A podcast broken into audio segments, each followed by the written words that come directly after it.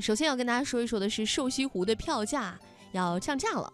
这是从四月二十八号开始的哈，扬州的一些主要景点呢将会实施阶段性的优惠，就是四月、五月、十月这三个月的周一到周四，嗯，哦，不含节假日，周一到周四，瘦西湖的门票优惠到九十块钱，哇，还有像大明寺啊、个园呐、河园这些门票呢，优惠到二十块钱，这嗯算比较便宜的。是其他月份的这些时间呢，瘦西湖的门票会优惠到三十块钱，并且在四五九十月开通往返主要景区之间的免费直达公交、免费停车位和免费旅游保险。哇 太棒了，我觉得很不？错啊，这个可以去扬州吃一次狮子头了，是不是？呃 是省很多钱哎，这次吃狮子头。嗯好，我们去完了这个瘦西湖，我们再来看一看这个河南啊中原地区。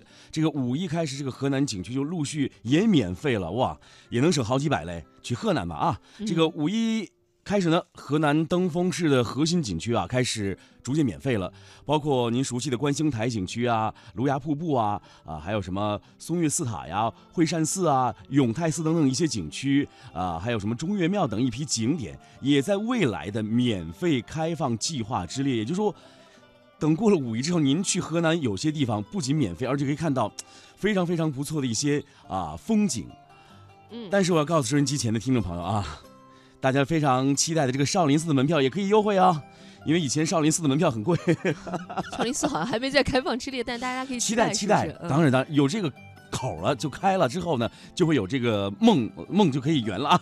嗯，那么我们前一段时间，大家是不是最近在呃微信上被一个消息刷屏，就是丹麦说他们那边呢海滩上生蚝 泛滥，是不是？然后邀请中国人去丹麦吃生蚝，哎。然后大家都是把这个消息刷屏，然后我发现他的北欧邻居瑞典不嗯冷静了，公开呛声说：“说到生蚝，我们瑞典才是全世界最高品质，好不啦？”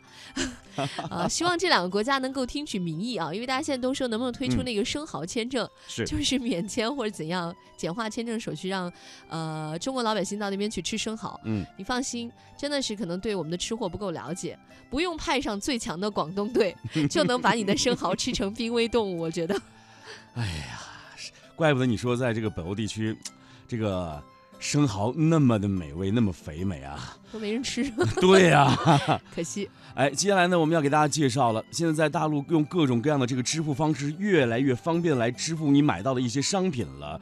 现在我出门都不带钱包了，带手机、带支付宝就可以了。嗯，啊，如果收音机前的各位听众朋友，您要去这个欧洲旅游，我告诉你啊，支付宝呢，哎，在欧洲也可以扫码了。这个欧洲退税呢，可以实时到账。哎，传统的这个退税渠道呢，我们知道是蛮繁琐的，也比较耗时。中国赴欧洲的一些游客啊，一年没有领取的这个退税金额就高达十亿元人民币，哎，嗯，就是有人手续可能太繁杂了，好也就是说算了多人都没领，嗯，太麻烦了太。可惜了。是啊，现在这个支付宝正式推出了扫码退税服务，用户呢可通过扫码一步完成退税，税金以人民币实时到账，彻底解决排队和税金到账的问题。哇，我觉得现在这个支付宝真的是越来越能个了，嗯应该是怎么讲，可以解决我们在生活当中的十万个为什么了。嗯他真是是使出浑身解数了啊，对，就为了让我们花钱。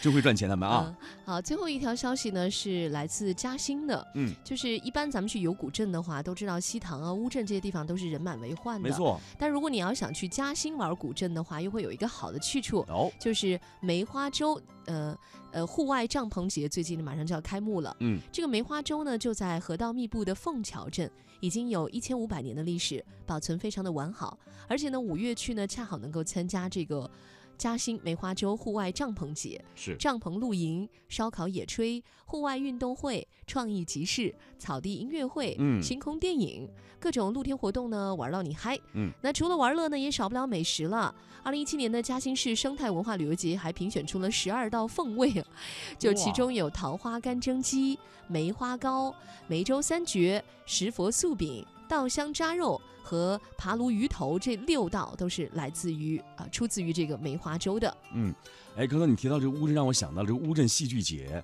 有人说每每到这个乌镇戏剧节的时候，可以看到很多非常经典的话剧。哎呀，真的非常期待有机会能够去乌镇感受一下这个戏剧节的这个魅力啊！嗯，这属于人文旅游哈。是啊其实我觉得再好的景点，真的人一多就变味儿了。没错，所以呢，趁现在人少，刚好一个小假期过去，新的小假期还没有来。